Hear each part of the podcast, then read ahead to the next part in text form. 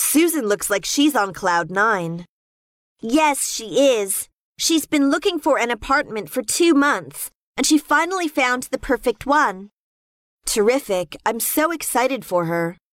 What sort of time are you having? We're having a marvelous time there. What's the setting of the villa like? Oh, it's delightful, and the view is superb.